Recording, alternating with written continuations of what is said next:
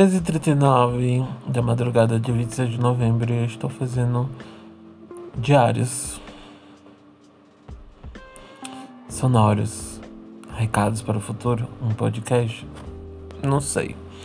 Vamos falar sobre uma transmissão da madrugada e vamos mais uma vez uma noite insônia. Eu me questiono nessa madrugada, nesse século desse ano miserável 2020, do qual ainda estamos em uma pandemia mundial e tem muita gente morrendo, mas o Brasil parece que não se importa. Não estou dizendo todo mundo, mas pelo menos nosso presidente, a maioria das pessoas, é, passa a impressão de que tá tudo ok. Mas tá tudo ok mesmo? Tem bastante gente morrendo, né? E esse luto, todas essas vidas perdidas, é algo do qual a gente tem que lembrar, porque é um, é um ano histórico e a gente tem que aprender a respeitar a memória dessas vidas, assim como grandes desastres do mundo, como o World Trade Center e outros eventos como Primeira e Segunda Guerra Mundial e as vítimas do Holocausto.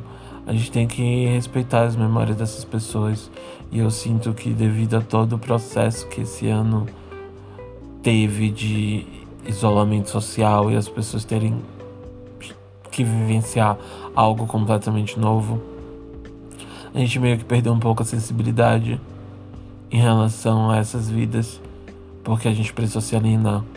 E meu questionamento, de muitos questionamentos, de várias coisas sobre a vida e o mundo, é até o quanto a gente pode se alienar de não entender que vidas estão indo embora e que a gente precisa respeitar a memória dessas pessoas. E como respeitar a memória dessas pessoas? Fazendo com que a gente não gere novas e outras vítimas, mortes potenciais, porque acho que a gente já chegou no número aqui absurdo. É triste isso. Eu não me tiro dessa equação de me alienar, de ser um desses números dessas pessoas que se alienam em relação a não assistir jornais, não ver sobre as mortes para não ficar afetado mas é algo que a gente precisa pensar. E na verdade eu tenho pensado muito, né? A pandemia e as mortes sobre do Covid meio que entrega pra gente uma mortalidade muito mais palpável e próxima do que a gente imagina. Porque é uma das poucas certezas que a gente tem na vida que a morte é certa. E o corno, né? É outra certeza. E esse questionamento, desculpa, piada, tá vendo? Válvula de escape. É, a certeza da morte é sempre algo que a gente evita pensar. A maioria das pessoas, né? Tipo, é algo que é certo.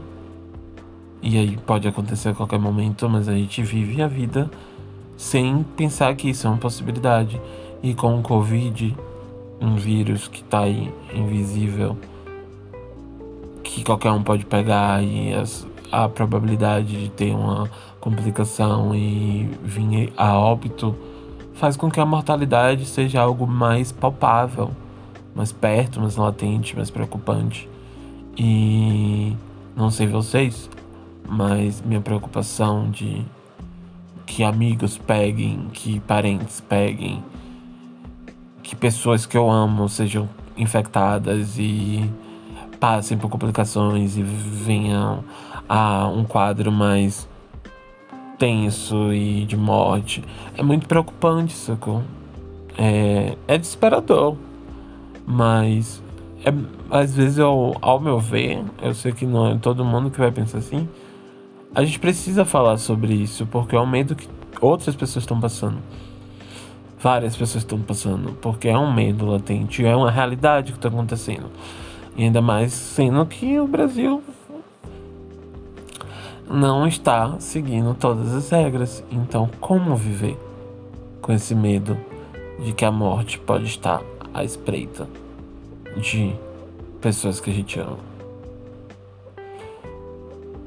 Fica o questionamento, mas não significa que você tem que se prender a ele. É apenas entender do qual a gente pode levar isso para terapia e entender como lidar com a morte. Porque a gente não tem que aprender a lidar com a morte apenas em uma época de pandemia, e sim durante toda a nossa vida. Ficou. É isso. Fechou? Acho que sim. No final de última transmissão de uma madrugada insônia. Até o próximo episódio.